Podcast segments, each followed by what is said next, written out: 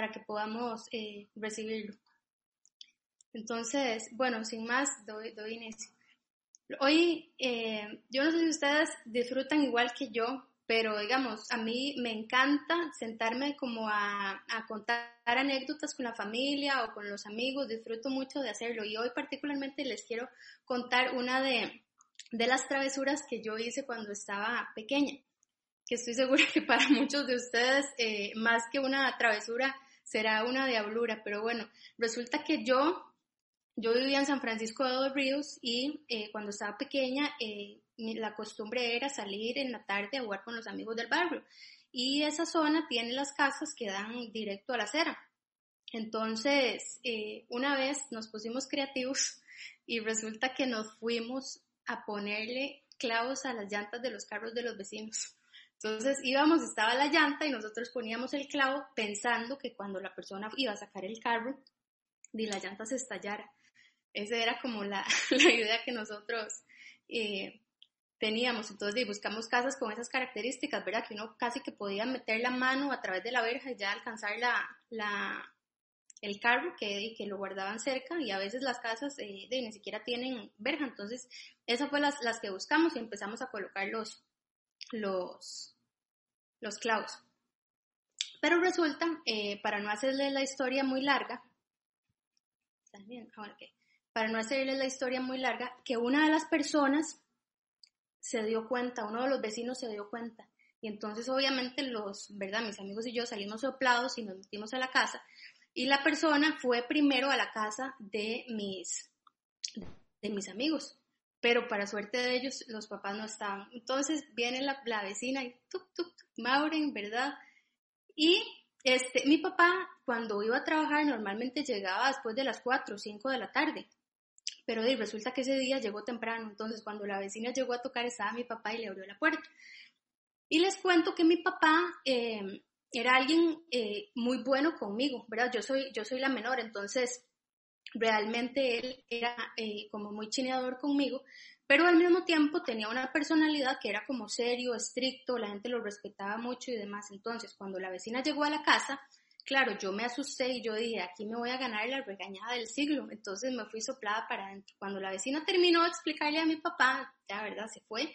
Y entonces, este, llego yo y me, me llama mi papá y me sienta en la mesa del comedor, en la sala de la casa. Y claro, yo estaba súper nerviosa. Entonces, eh, de ahí, yo tenía toda la expectativa de que iba a ser un evento fatal. Y mi papá nada más me explicó lo que había sucedido, me contó lo de la vecina, la queja, y me dijo, Mauren, no lo vuelva a hacer. Claro, para mí ustedes se pueden imaginar el alivio que yo sentía en ese momento, ¿verdad? O sea, yo era una chiquita y yo tenía la expectativa de que mi papá me iba a pegar una gran regañada y cuando él me dijo, eh, simplemente se sentó, me dio la explicación y me dijo que no lo volviera a hacer, para mí fue sumamente valioso, ¿verdad? De hecho, a la fecha lo recuerdo tanto que lo estoy usando en esta charla. Y quiero hacer un paréntesis que no tiene que ver con esta charla, pero quería aprovechar para, para explicarlo también porque muchas veces tenemos la suerte de lo que le pasó eh, a mis amigos, ¿verdad? O sea, que llegó la vecina a buscarlos y no, no estaban los papás. Y eso pasa, digamos, a veces, vamos a ver, Dios nos ha como delimitado la cancha y nos ha dicho las cosas que nos convienen y las que no, y a veces el hecho de que nosotros incurramos en una falta no significa que necesariamente vamos a, a, vivir la consecuencia, ¿verdad? De hecho, por eso es que a veces eh, nos arriesgamos en algunas cosas. Y en, y en este caso, ¿verdad? Eh, de mis amigos habían hecho exactamente lo mismo que yo, pero ellos no, no tuvieron eh, una consecuencia, al menos notable en esa época. Y bueno, eso era nada más el paréntesis. La cosa es que yo tengo una pregunta para ustedes, bueno, dos en realidad, después de, haberles contado esta historia, ¿verdad? La pregunta es, primero, ¿amaba yo a mi papá? Definitivamente, de mi lado les puedo asegurar que sí. Tal vez algunos de ustedes digan, de no sé, tal vez sí lo respetaba mucho, no estoy segura que lo quiera, pero yo les puedo asegurar que yo amaba tremendamente a mi papá. Y hablo en pasado porque los que no saben, mi papá murió cuando yo estaba pequeña. Pero la cuestión es que yo realmente lo amaba. Pero si usted me hace esta otra pregunta y me dice, ¿tuvo eh, temor usted de su papá? la respuesta sería eh, no. ¿Verdad? Yo sabía lo que estaba haciendo, pero yo no, no tuve temor de él.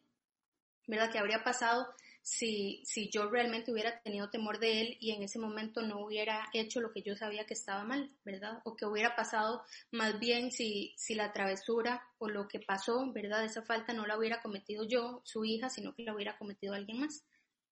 Hoy vamos a, a ver tres afirmaciones que nos van a ayudar a comprender mejor qué es el temor a Dios y por qué el temor a Dios es el principio de la sabiduría, como lo asegura su palabra su propia palabra, así lo dice él.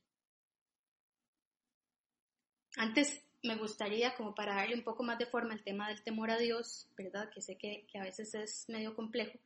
Eh, quisiera leer primero este versículo. Vamos a leer Deuteronomio 4, 10. Eso pasa justo eh, antes de exponer los diez mandamientos. Y dice así, el día que ustedes estuvieron ante el Señor su Dios en Oreb, Él me dijo, Convoca al pueblo para que se presente ante mí y oigan mis palabras, para que aprenda a temerme todo el tiempo que viva en la tierra y para que enseñe esto a mis hijos. Y aquí le voy a pedir que si quiere cierre los ojos, pero si no, también que me acompañe en esta, en esta oración, eh, porque quiero pedirle a ti, Señor, quiero pedirte que, que a través de tu espíritu traiga la revelación de la gran bendición que representa para cada uno de nosotros el tener temor de ti. Señor, yo te pido que hoy traigas, rompas inclusive todas las mentiras o todas las ideas que tenemos preconcebidas con respecto a este tema y podamos disponer nuestra mente para escuchar y para percibir qué es lo que tu Espíritu Santo nos quiere enseñar esta noche pero además de aprender a temerte, así como lo dices en tu palabra, Señor, así como lo dijiste en ese momento cuando ibas a exponer eh, los diez mandamientos, también te quiero pedir que nos permitas temerte para transmitir esto a las próximas generaciones. Gracias Dios. Yo sé, que, yo sé que todos tenemos una idea de quién es Dios, ¿verdad? O sea, nosotros, sus hijos, e inclusive en este país, la mayoría de las personas eh, tienen una idea de quién, de quién es Dios. Pero también sé que todos tendemos como a, a irnos hacia uno de los extremos, ¿verdad? A veces pensamos que Dios es solo amor, solo, solo, solo amor, y entonces este, hablar del temor nos parece contradictorio, y a veces más bien nos pasa lo contrario, ¿verdad? Que tal vez nos han enseñado desde pequeños que si no hacemos caso, Dios, ¿verdad? Nos va a agarrar y nos va a mandar directo al infierno. Entonces, vivimos de un lado o vivimos del otro. Y yo realmente tengo la expectativa de que hoy nuestra mentalidad cambie y logremos darnos cuenta de que temer a Dios logra un equilibrio entre estos dos extremos. El temor a Dios es tomar el amor que Él tiene por cada uno de nosotros pero también reconocer su poder, su majestad y todo lo que Él es frente a nosotros.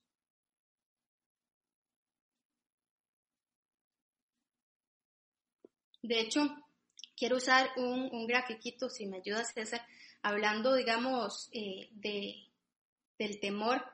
Yo considero que hay tres variables importantes en esa ecuación. Una de las variables somos nosotros.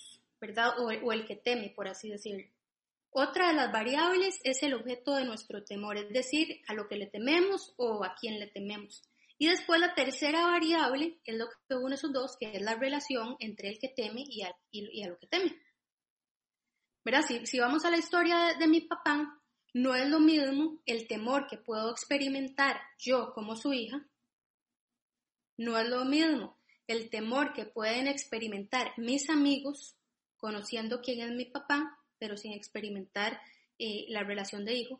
Y no es lo mismo tampoco lo que podría experimentar, el temor que podría experimentar hacia mi papá, un extraño que podríamos llamar inclusive un enemigo. ¿Verdad? O sea, no es lo mismo ser hijo que ser conocido o que ser un extraño. No es lo mismo lo que, el temor que vamos a experimentar.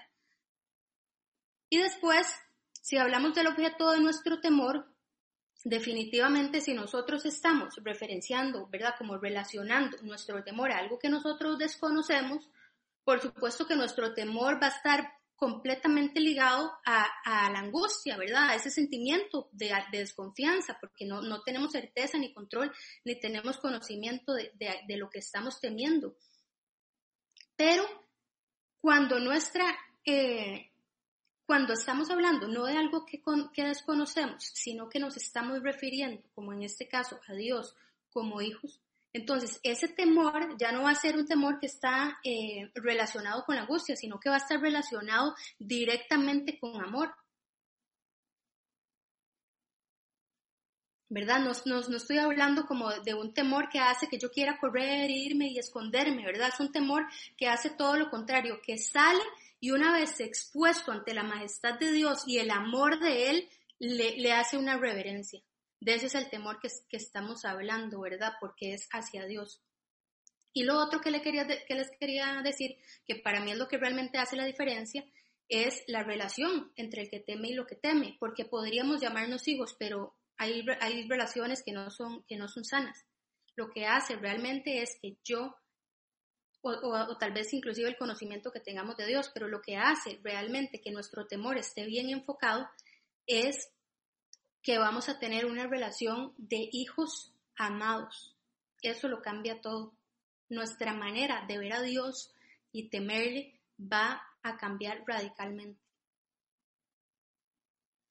Entonces, les repito, ¿verdad? No es que, no es que estoy, que estamos promoviendo eh, que vivamos asustados y más bien con sentimientos de, de condenación, ¿verdad? Sino estamos hablando de fomentar con Dios una relación que sea digna de respeto, de reverencia y que por consecuencia sea una relación que le brinda adoración. Y para esto es indispensable conocer a Dios, ¿verdad? De otro modo, nuestra interpretación del temor a Él va a estar distorsionado o mal entendido. Es primordial conocerlo, saber cómo Él es. Entonces, aterrizando, ¿verdad? ¿Por qué el temor a Dios es el principio de la sabiduría? Como les decía al principio, vamos a, ver tres afirmaciones y la primera que vamos a ver es que temer a Dios nos da la sabiduría para poder escoger lo que más nos conviene. Muchas veces nosotros sabemos lo que tenemos que hacer, pero no siempre es suficiente saber. De hecho, por ejemplo, en mi caso, lo que les contaba de mi papá, seguramente yo sabía que era lo correcto, ¿verdad? Y que eso que yo estaba haciendo no estaba bien, o sea, colocar clavos, pero igual lo hice. Entonces, el saber no significa que yo voy a actuar de la manera correcta. Si ustedes me hubieran preguntado si eso era agradable a Dios, yo me atrevería a decir que aunque yo estaba pequeña, el conocimiento que yo tenía en esa fecha, definitivamente yo sabía que eso no era agradable a Dios. Pero saber, o más bien pensar que sé, porque muchas veces eso es lo que pasa, ¿verdad? Que no, que pensamos que sabemos, pero no. El tema es que no es suficiente. Si lo que yo sé si yo, o sea, perdón, si yo lo sé, pero yo no tengo temor de hacerlo, eso está evidenciando que algo está mal. Si yo lo sé, pero yo no lo hago, hay, hay, hay una parte de la ecuación que está fallando. Entonces, como les decía, primero hay que conocerle y vamos a leer eh, Proverbios 9, 10, que dice así. El comienzo de la sabiduría es el temor del Señor. Conocer al santo es tener discernimiento. Es decir, conocer nos va a permitir distinguir entre lo bueno y lo malo, ¿verdad? Y solo el temor nos llevará a escoger lo que realmente nos conviene. El temor me va a llevar a actuar sabiamente y vamos a resumirlo de esta manera. Conocer a Dios es tener discernimiento, ¿verdad? Vamos a saber lo que a él le gusta, lo que a él no le gusta. Pero actuar conforme a ese discernimiento es realmente tener temor a Dios o va a revelar que realmente le tenemos eh, temor a Él. En toda circunstancia, actuar con temor a Dios basado en lo que Él mismo nos ha revelado de sí mismo, eso nos va a llevar siempre a que nosotros obtengamos lo que más nos conviene.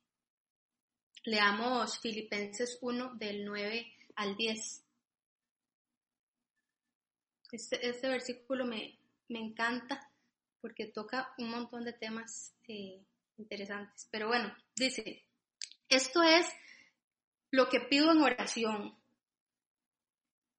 que el amor de ustedes abunde cada vez más en conocimiento y en buen juicio, Es decir, que el amor hay que alimentarlo, hay que nutrirlo.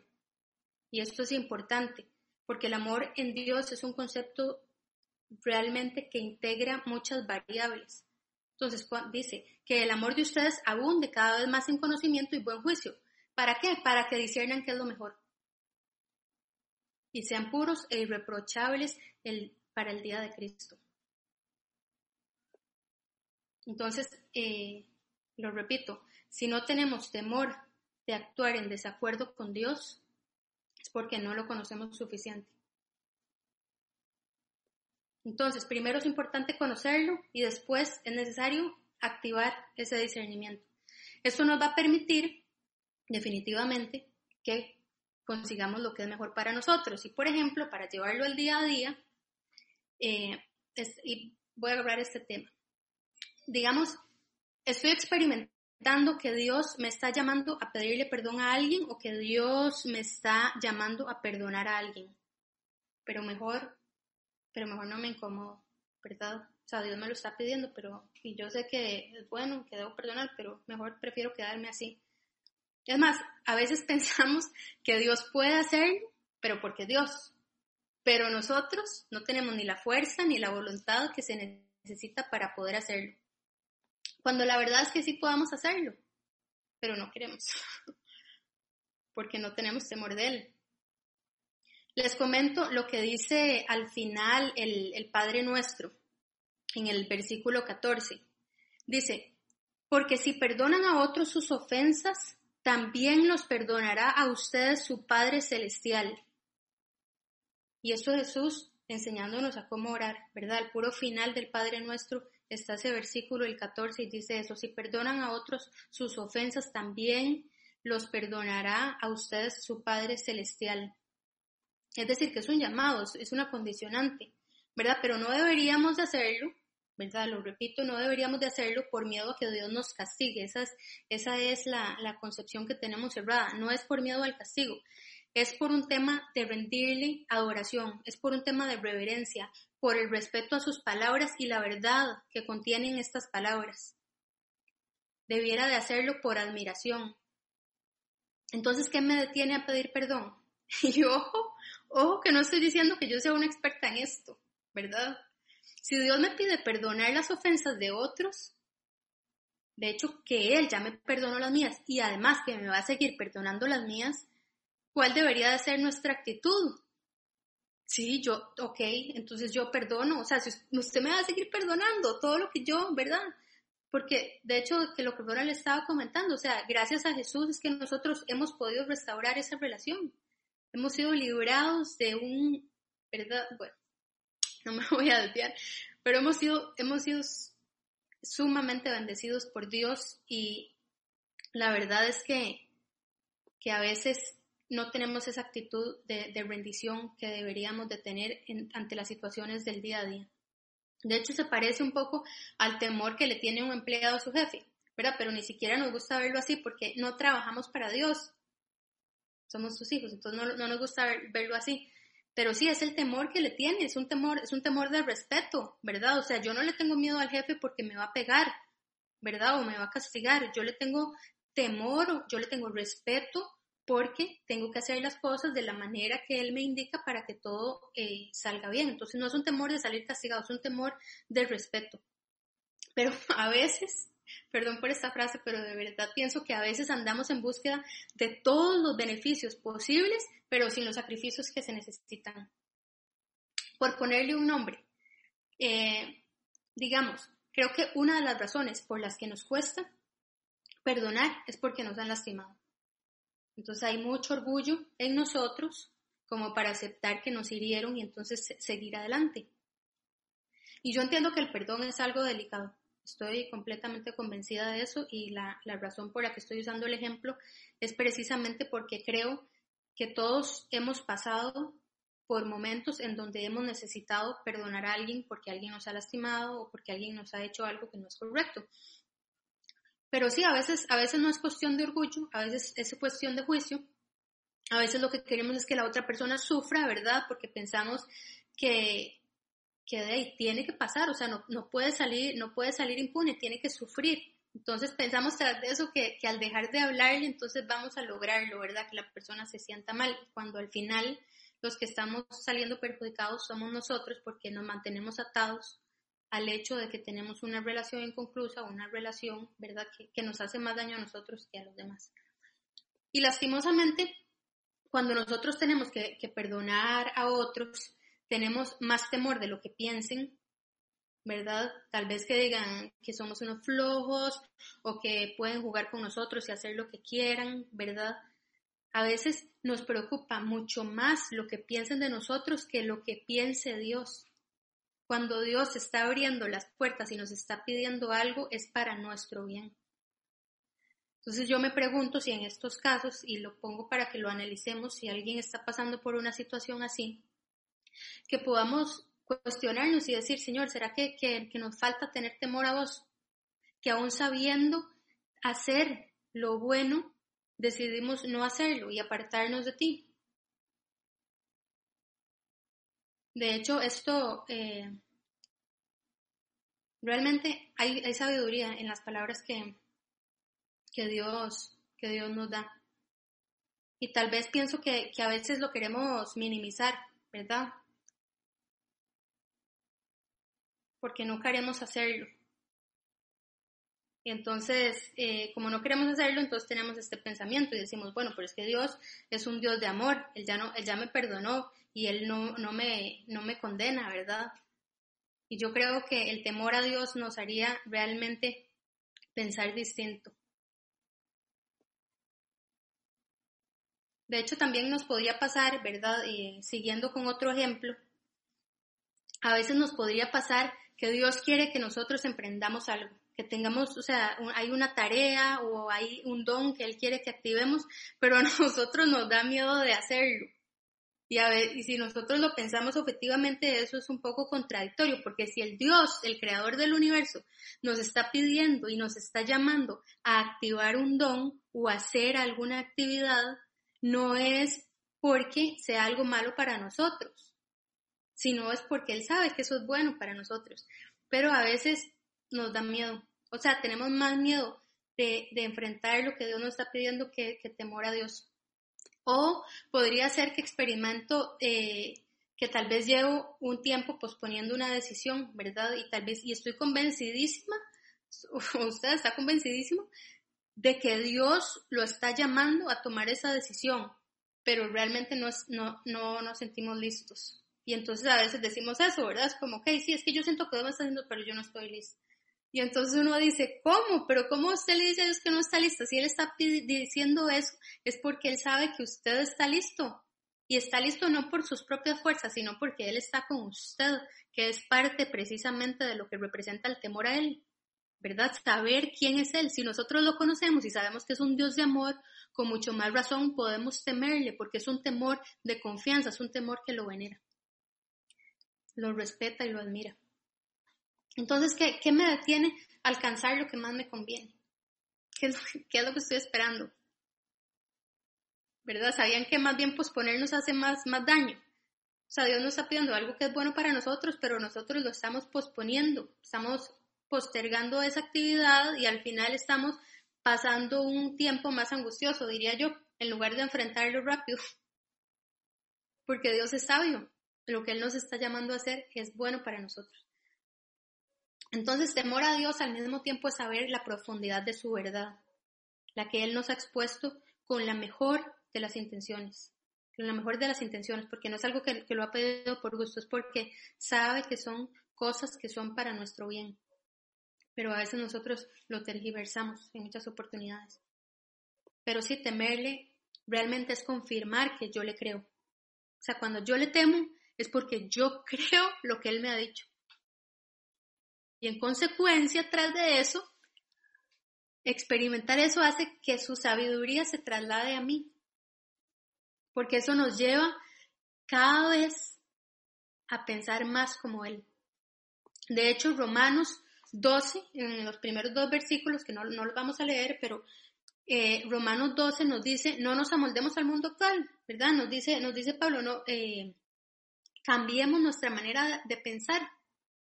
Y esto ocurre precisamente después de ver los frutos. Cuando nosotros tenemos temor a Dios y confirmamos que efectivamente lo que Él nos estaba pidiendo era bueno para nosotros, a pesar de que tal vez nosotros no lo podíamos entender así, vamos a recibir los frutos y vamos a disfrutar de su presencia y vamos a querer hacerlo. Y repetirlo una y otra vez nos va a llevar a pensar cada vez, cada vez más como Él. Yo considero también que, somos muy, muy egoístas y que siempre valoramos lo que es bueno en función de lo que nos conviene. Y lamentablemente nuestra percepción del mundo es, es, bastante limitada. Entonces, lo que yo pienso, Mauren, que me conviene a mí, muchas veces puedo estar completamente equivocada. Lo que va a determinar lo que me conviene realmente, y por eso es que es el principio de la sabiduría, es que si yo le temo a Dios, tengo garantizado que yo voy a ir y voy a conseguir lo que me conviene. Esa es como mi brújula, ese es mi norte. O sea, si yo tengo algo, yo digo, bueno, ¿qué me da temor a mí? O sea, esto, esto es, porque eso me traslada su sabiduría, porque Dios siempre me va a pedir o siempre va a hacer Él lo que es mejor, lo que es bueno. Y aquí me gustaría hacer eh, un paréntesis para los que han llevado eh, en los discipulados en la iglesia. Hay uno particularmente en el que vemos el concepto de la cosmovisión y a mí este concepto me encanta. Y esto es porque nuestro pasado y nuestro contexto, todo lo que nosotros hemos vivido, va a determinar la manera en que nosotros razonamos o la manera en que nosotros entendemos la realidad, ¿verdad? Porque es la información que nosotros le hemos venido, eh, hemos venido, con la que hemos venido alimentando nuestro cerebro. Así que solamente teniendo temor de Él, ¿verdad? Y actuando conforme a su palabra, vamos a lograr discernir lo que realmente nos conviene. Y por consecuencia vamos a cambiar nuestra manera de pensar. Porque entonces vamos a darnos cuenta que lo que nosotros pensábamos no era así, sino que era como Dios decía. Y entonces ahora nuestro cerebro va a empezar a procesar la verdad de Dios y vamos a comenzar a pensar cada vez más como Él. Lo vemos en, Proverbios, Proverbios 8:13. Dice, quien teme al Señor aborrece lo malo. Yo aborrezco el orgullo y la arrogancia, la mala conducta y el lenguaje perfecto.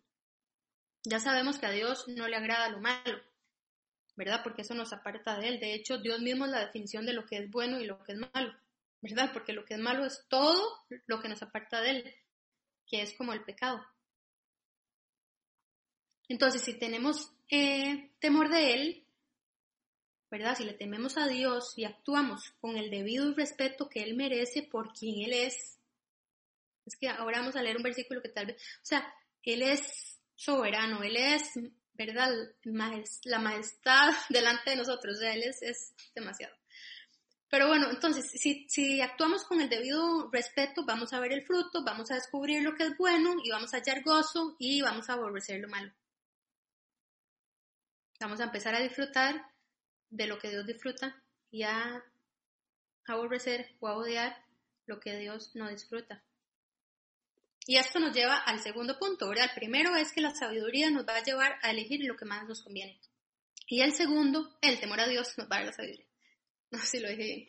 Pero el segundo punto es que el temor a Dios nos da la sabiduría para honrar a Dios y tras eso tener su favor también.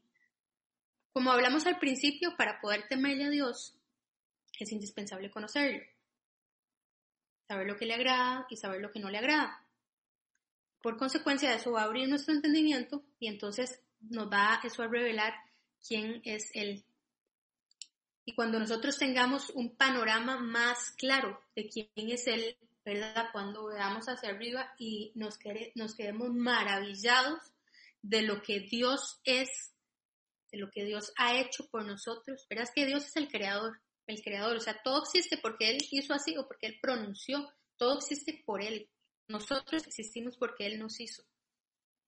Entonces, el punto es que cuando nosotros estamos delante de su presencia y vemos la verdad, la inmensidad y todo lo que Él representa, todo su poder, todo su amor en su mayor esplendor, y volvemos su mira, eh, nuestra mirada a nosotros, entonces, ¿cuál va a ser nuestra actitud? O sea, casi que nos vamos a tirar al piso y nos vamos a humillar delante de Él porque nos vamos a dar cuenta de que nosotros somos así de chiquititos y de que Él es así de poderoso y así de grande.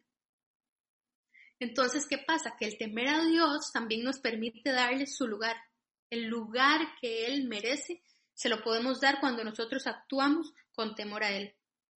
Porque nos recuerda quién es Él y quiénes somos nosotros. Leamos el Salmo 8 del versículo 3 al 8. Dice así, leámoslo, eh, con calma. Dice, cuando contemplo tus cielos, ustedes han visto cuando uno sale y ve aquella maravilla, no vuelve a ver hacia arriba y se da cuenta de lo grande que es todo.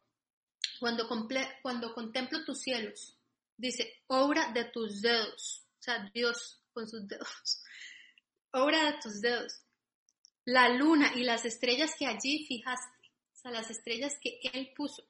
Me pregunto, ¿quién es el hombre para que en él pienses? ¿Quién es el ser humano para que lo tomes en cuenta? ¿Quién es el ser humano para que lo tomes en cuenta?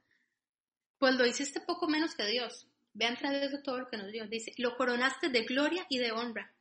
Lo entronizaste sobre la obra de tus manos. Todo lo sometiste a su dominio, a nosotros todas las ovejas, todos los bueyes, todos los animales del campo, las aves del cielo, los peces del mar y todo lo que surca los senderos. Entonces, cuando estamos delante de Dios, delante de su majestad, de su majestuosidad, delante de, la maravillosa presencia de Él, definitivamente nos vamos a dar cuenta de lo pequeños que nosotros eh, somos. Y hay un, hay un versículo en Proverbios que no lo vamos a leer, pero que dice que la humildad precede a la honra. Y eso es importante porque nosotros no podemos honrar a Dios si nosotros no le admiramos, si nosotros no lo valoramos, si no somos conscientes de quién es Él y del gran poder que está frente a nosotros. Y a veces parece que no lo admiramos, a veces parece que, que decidimos en función de lo que nosotros pensamos.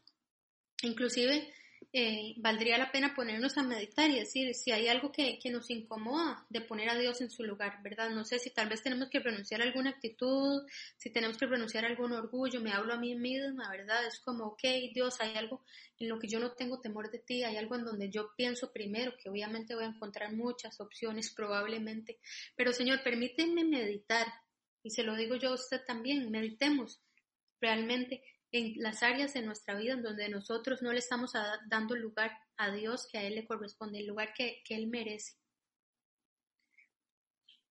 Entonces, temerle a Dios nos da la sabiduría para honrarlo, pero además, por consecuencia, eso nos permite glorificarlo frente a otros, ¿verdad? Porque ¿qué es lo que pasa?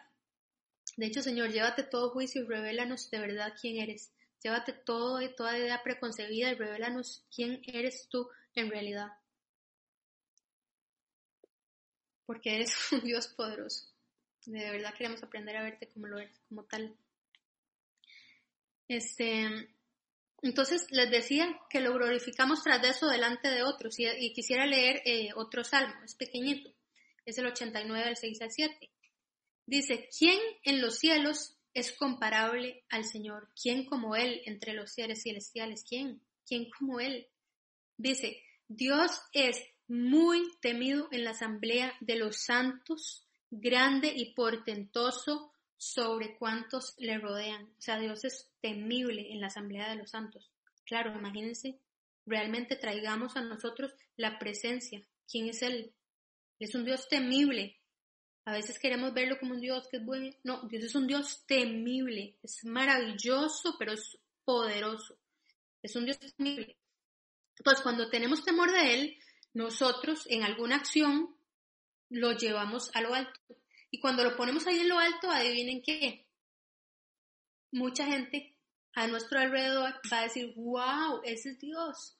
Claro, entonces, no solamente nosotros lo honramos cuando le tenemos temor, por ejemplo, digamos, yendo a lo de, a lo de mis amigos, si yo hubiera actuado en bien y ellos hubieran sido conscientes más adelante de la eh, ventaja de haber tomado una sabia decisión, ¿verdad? Para no, eh, para temerle a mi papá, probablemente ellos hubieran admirado un poco más a mi papá.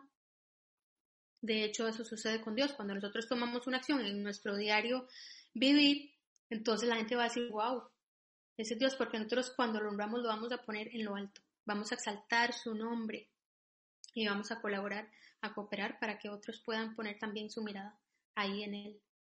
Entonces no solo le honramos, sino que le glorificamos al temer. Y no solo eso, o sea, no solo eso, sino que tras de eso, cuando nosotros lo honramos, cuando nosotros le tememos, Él se complace en quienes lo hacen, Él se complace en, nosotros cuando lo tememos. Yo creo que la mayoría de nosotros estamos de acuerdo en que una de las razones por las que nosotros existimos es para adorar a Dios, ¿verdad? Que es una, una de las razones de, de nuestra existencia.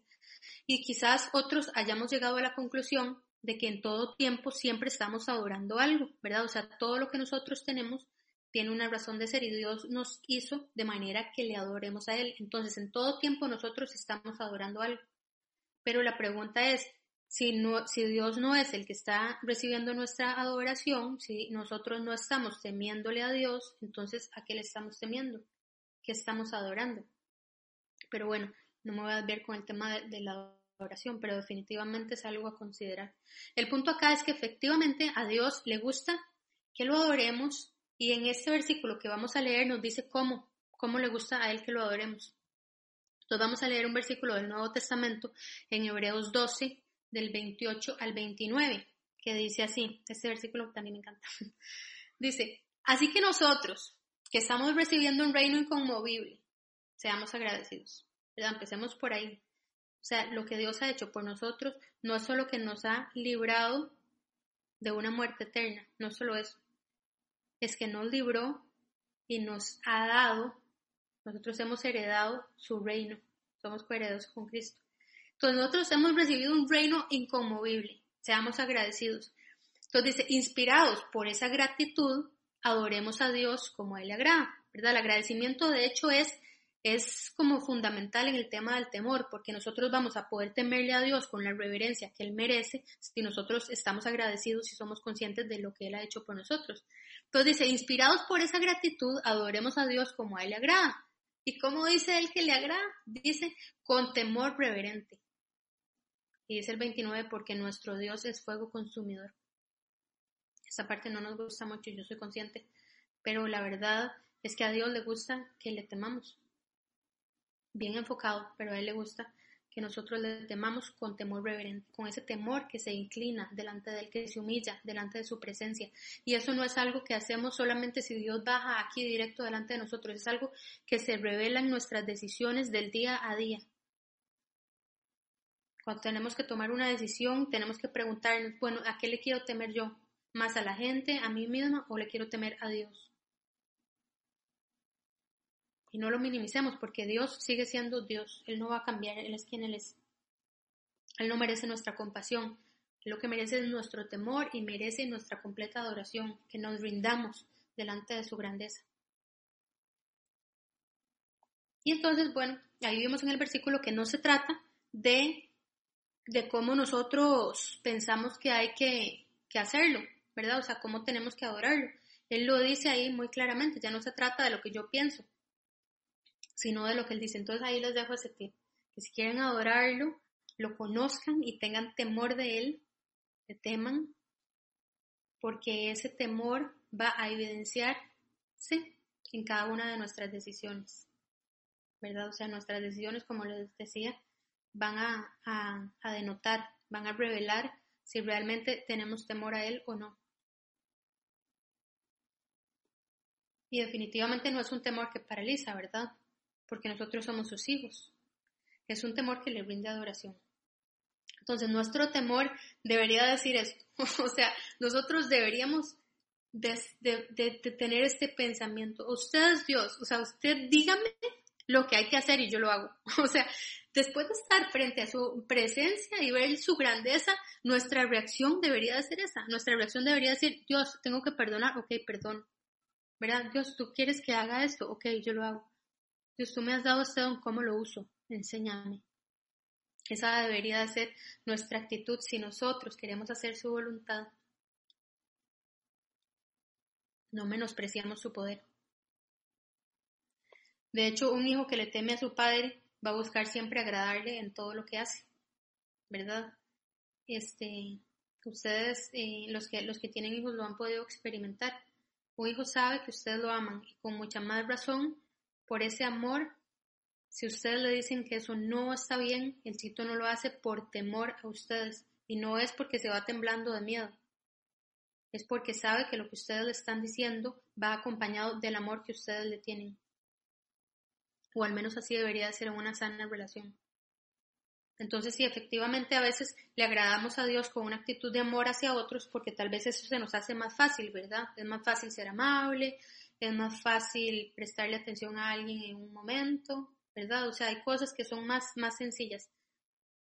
Pero a veces hay que agradarle rindiéndonos delante de él. O sea, a veces se va a notar, como les decía, en decisiones que lo adoren, en decisiones que muestren que le tememos. De hecho, es un privilegio eh, tener dones que sirvan para llevar su sanidad y que sirvan para llevar su libertad. Y si los ponemos en este contexto, cuando Dios nos da un don, nosotros, ¿cuál debería ser nuestra actitud? ¿Verdad? Es como, que Dios, yo quiero hacerlo, enséñame porque, o sea, lo que usted quiera hacer a través mío, aquí estoy. Eso es lo que nosotros debiéramos. Entonces, de hecho, con, con, los dones ayuda mucho tener bien claro el concepto de temerle a Dios porque no vamos a querer robarnos el mérito, ¿verdad? No vamos a querer pensar que, ay, ok, este, aquella persona se sanó porque yo oré por él. No, o sea, no tiene que ver con eso. Claro, Él nos permite ser testigos de quién Él es y eso es maravilloso, pero el que hace la obra es Él.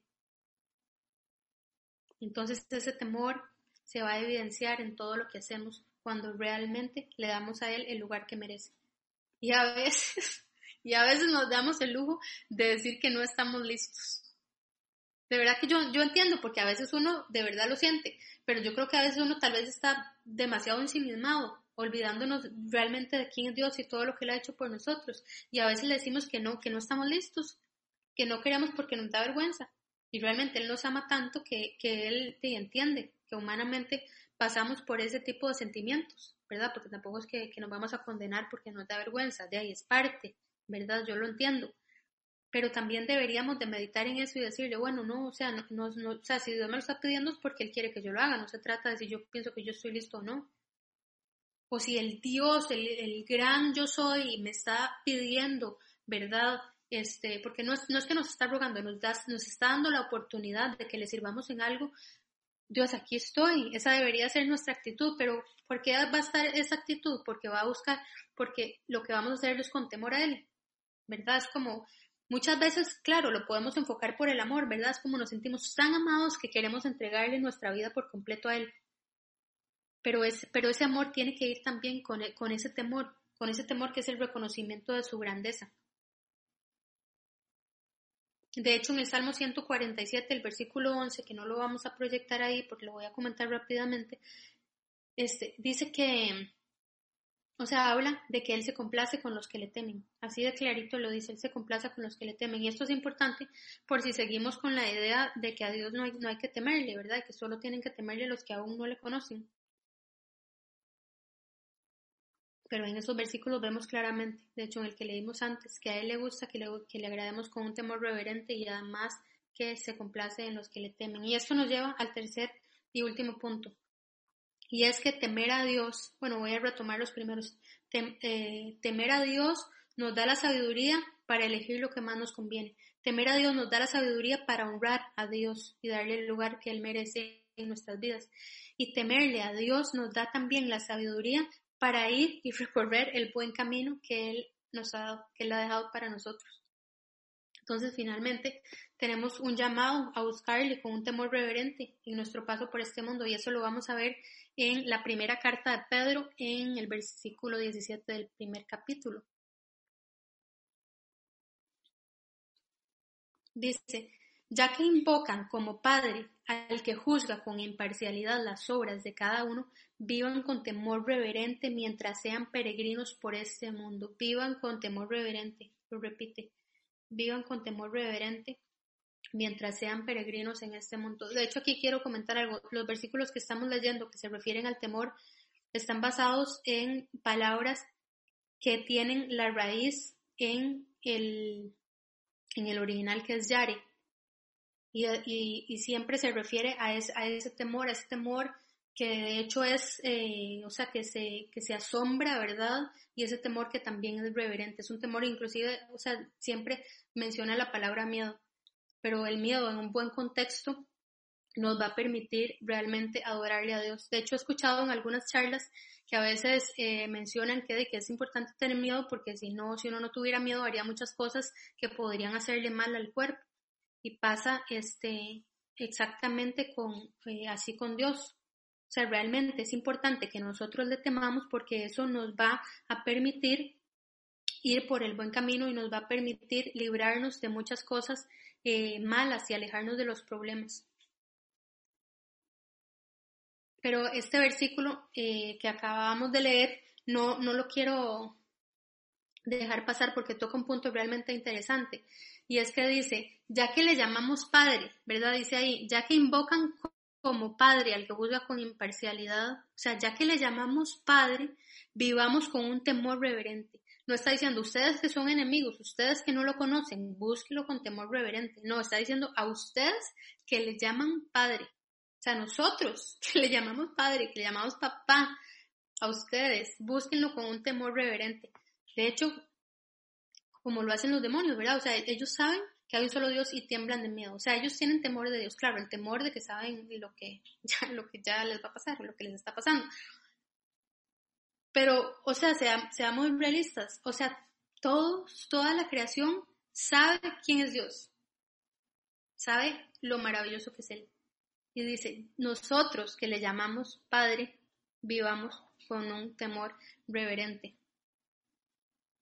Ustedes son los que con mucha más razón, o sea, nosotros, somos los que con mucha más razón debemos reconocer su poder y su gloria. Es que si nosotros no lo hacemos, entonces ¿quién?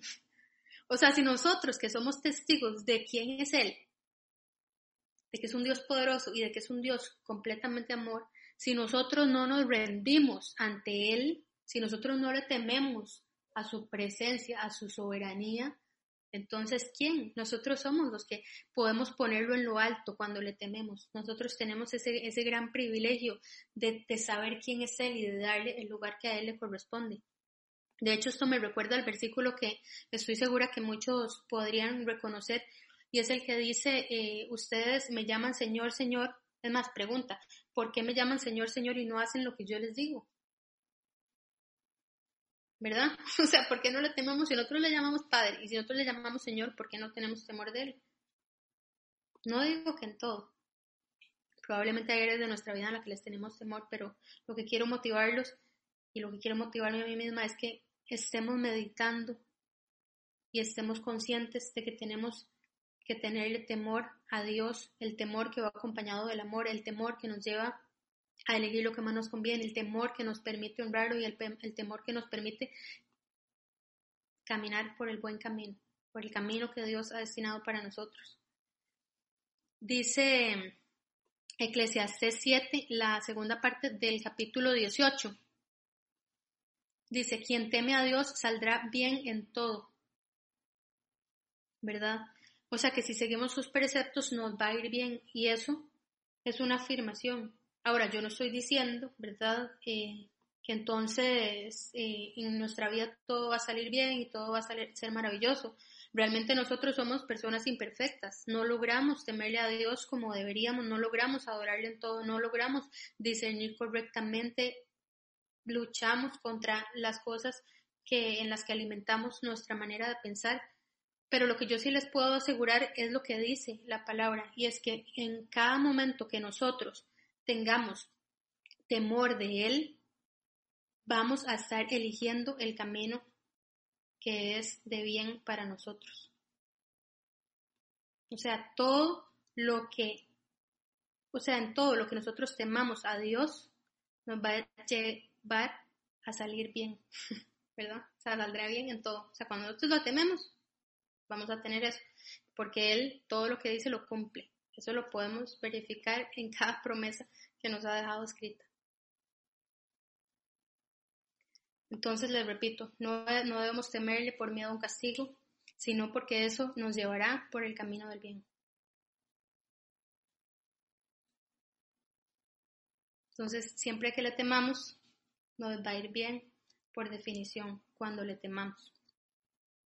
si Dios es bueno, bueno, nos va a ir bien de acuerdo a lo que Dios tiene para nosotros, ¿verdad? Aunque nosotros a veces no lo entendamos. Tal vez estamos siendo temerosos y no podemos entender algo que nos está pasando. Pero lo que yo les puedo asegurar es que aunque nosotros no lo entendamos, es de bien para nosotros porque está en las manos de Dios.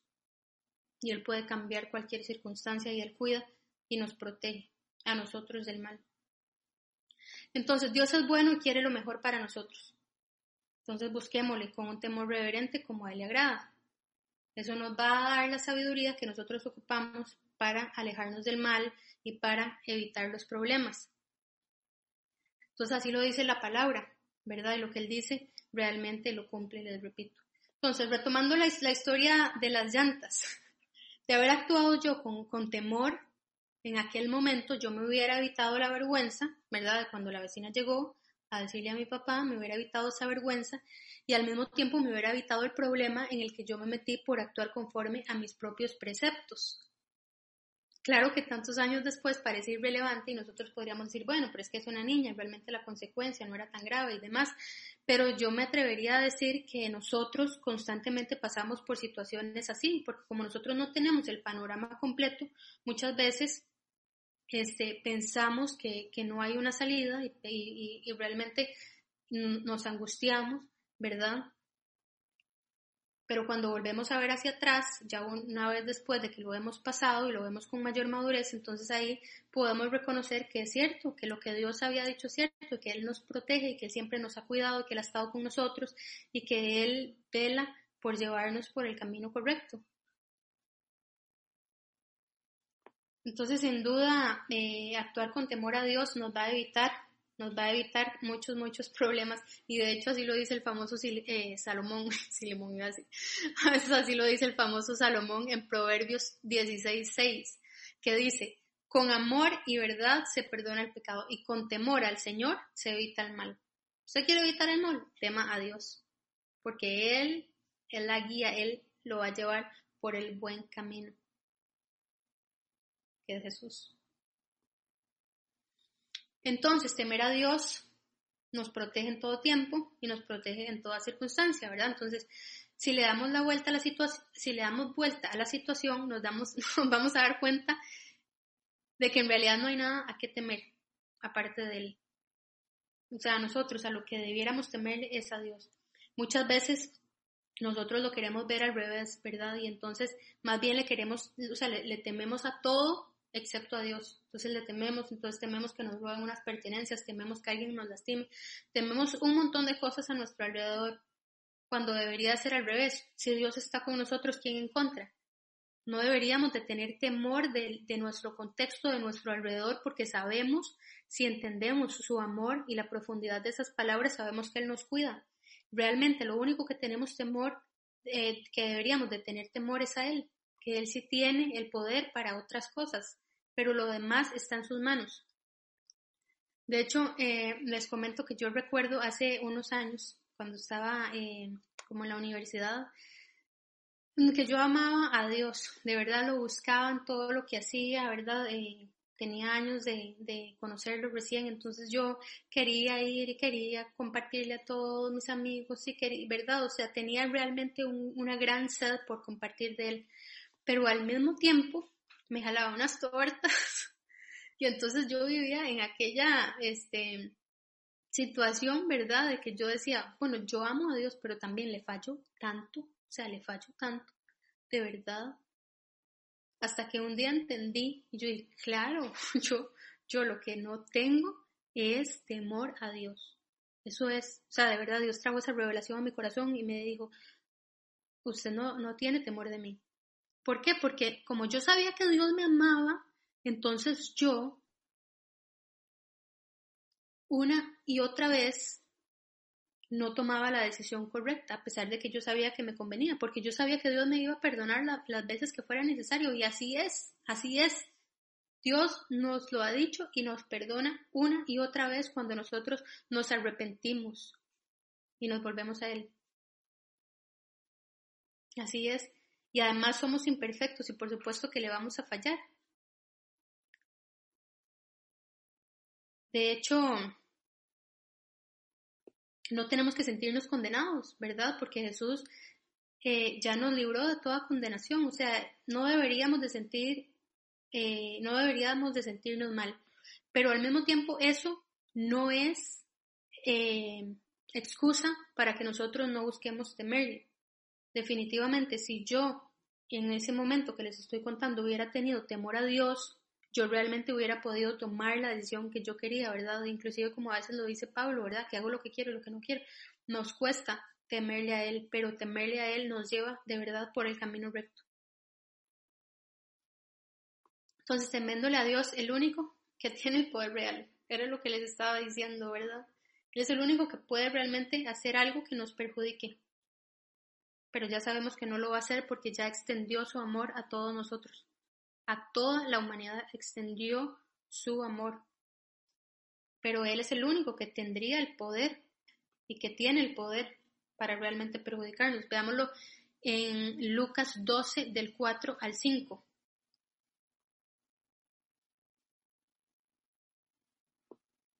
Vean lo que dice. A ustedes, mis amigos, les digo que no teman a los que matan el cuerpo pero después no pueden hacer más. Les voy a enseñar más bien a quién deben temer. Dice, teman al que después de dar muerte tiene poder para echarlos al infierno. Sí, les aseguro que a él deben de temerle. Y poniendo ese versículo en contexto, vemos que el que está hablando, esas palabras son de Jesús. ¿Y a quién le está diciendo ¿A quién le está hablando Jesús? Que le dice a ustedes, mis amigos, le está hablando a sus discípulos. A sus propios discípulos le está hablando Jesús. Entonces, muchas veces, ¿verdad? Tenemos miedo de muchas cosas, como les decía, que venga un ladrón, que nos robe una pertenencia. Pero, pero cuando se trata de, de Dios, para eso sí hay tiempo. Es como es curioso, ¿verdad? que cuando se trata de Dios, para eso sí hay tiempo, para eso puedo esperar, para eso no importa, no es necesario que yo lo haga, pero, pero le, tememos un montón de cosas, excepto a lo que realmente deberíamos de temerle, ¿verdad? Y muchos podemos ir por la vida pensando que nada más es, hay que disfrutarla porque es muy corta. Pero la verdad y la realidad es que ni siquiera sabemos si vamos a estar el día de mañana. Podría ser la vida más corta de lo que realmente nos imaginemos y nos vamos a quedar quizás con la oportunidad de rendirle adoración y de conocerle a Él en su plenitud. Y nos vamos a dar cuenta, ¿verdad? Que Él nos llama porque Él sabe que las cosas son para nuestro bien. Entonces, esas palabras de Jesús que estábamos leyendo en Lucas, ¿verdad? Donde le habla a sus discípulos y le dice a sus amigos, hoy yo quiero motivarlos a que meditemos, de verdad, meditemos, todos, meditemos en su grandeza, meditemos en su poder, meditemos en lo que a Él le agrada y lo que a Él no le agrada. Meditemos en todo eso para que nosotros podamos temerle con un temor reverente, con un temor que se inclina ante Él, con un temor que le dice, Dios, aquí estoy. Eso es lo que nos llama Jesús. Jesús nos dijo, eh, y les estaba diciendo a los discípulos ahí, les voy a enseñar a quién deben temerle, a Él, ¿verdad? El mismo Jesús nos lo estaba diciendo con un temor reverente. Y eso aplica para cada decisión en nuestra vida. Todo, todo, todo, todo, todo, todo, todo lo que hacemos es una, una, una puerta para adorarle. Todo, todo, todo, todo lo que hacemos, en intimidad o en público, todo es una puerta para poder adorarle. Y eso depende de nosotros, depende de nosotros la actitud que teníamos. De hecho, vamos a leer otra vez ese versículo, ¿verdad? a mí me hace gracia, y aquí lo tengo, que este, es como, ¿verdad? Jesús le está hablando a los discípulos, entonces, a ustedes, mis amigos, a ustedes, ¿verdad? Los que son mis compas, a ustedes. De hecho, Fito, ¿qué diría? A ustedes, cracks. Ronita, ¿qué diría? ¿Verdad? A ustedes, los rats, a ustedes, les digo, no teman de esos que matan al cuerpo. Y eso es todo. Yo entiendo que a veces nos cuesta visualizarlo y no quiero respetar lo que eso significa, pero lo que está diciendo Jesús es aquí no teman, no teman al que puede matar el cuerpo y eso es todo, más bien antes teman al que sí tiene poder, témanle a él. No lo posterguemos. No lo posterguemos desde el principio. Si no lo conocemos, no le posterguemos. O sea, no nos demos eso de que podamos morir sin haberle conocido. Y no solo sin haberle conocido, vivir una eternidad sin él. Que ni me puedo imaginar lo que eso puede ser. Entonces no lo posterguemos, no lo posterguemos si no lo conocemos, y no lo posterguemos si lo conocemos, brindámosle adoración con todo lo que hacemos. Y yo entiendo que, que este tema del temor y todo esto a veces es complejo, ¿verdad? Porque a veces lo que queremos es que alguien nos busque y nos diga, lo estás haciendo bien, Maureen, lo estás haciendo bien, y nos acaricie la cabeza y nos diga que nos ama. Y yo lo necesito muchas veces. Yo no sé si ustedes no, pero yo sí, yo muchas veces necesito que me digan, Maureen, lo estás haciendo bien. Pero a veces también ocupamos de alguien que nos diga, muévase porque el tiempo corre, o póngase las pilas, busque y adore a Dios porque es el Dios creador de cielo y tierra, el que lo creó y el que lo ama y el que lo ha buscado. Ríndale adoración en todo lo que hace, no pierda tiempo, aprovechelo más bien y ríndale adoración en todo lo que hace. No tenga temor de su contexto, no tenga temor de lo que pasa a través así a su alrededor, tenga temor de él, porque él tiene control y él puede protegerlo de todo si usted le teme. Entonces, después de todo esto, después de todo este preámbulo, lo resumimos así, como lo dice su palabra, temer a Dios es el principio de la sabiduría. Ese es el principio. Si usted quiere adorarle a Dios, témale, conózcalo, humíllese delante de Él. Eso, eso no está mal. Eso no está mal. Ámele con todo.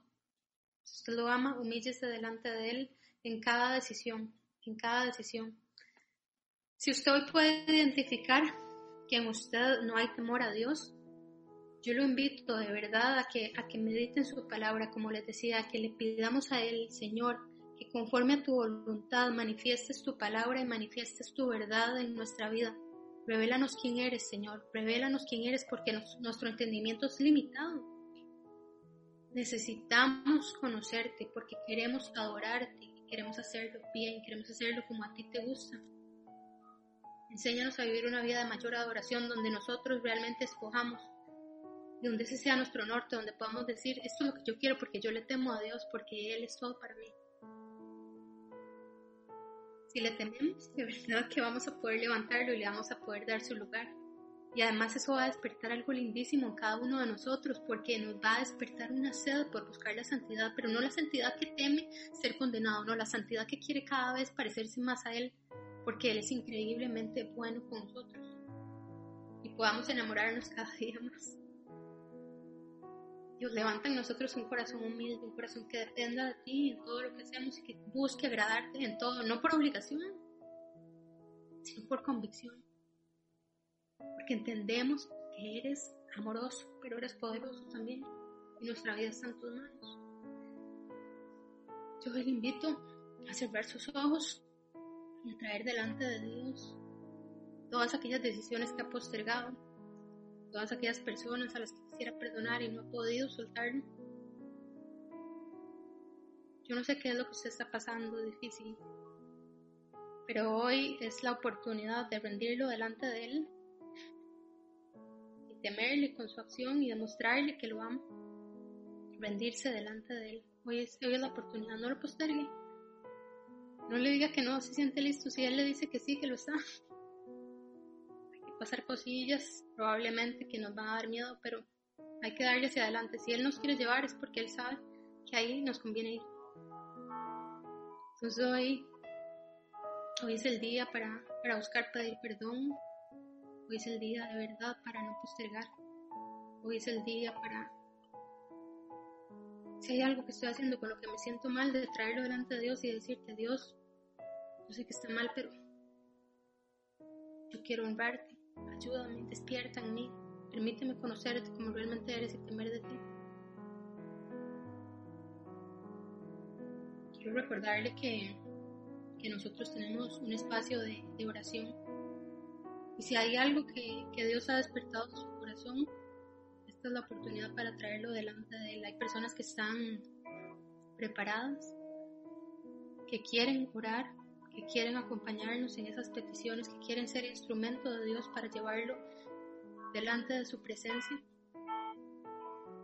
Y yo le digo que de verdad no lo postergue. No lo postergue, no lo postergue, porque Él lo que le pide es por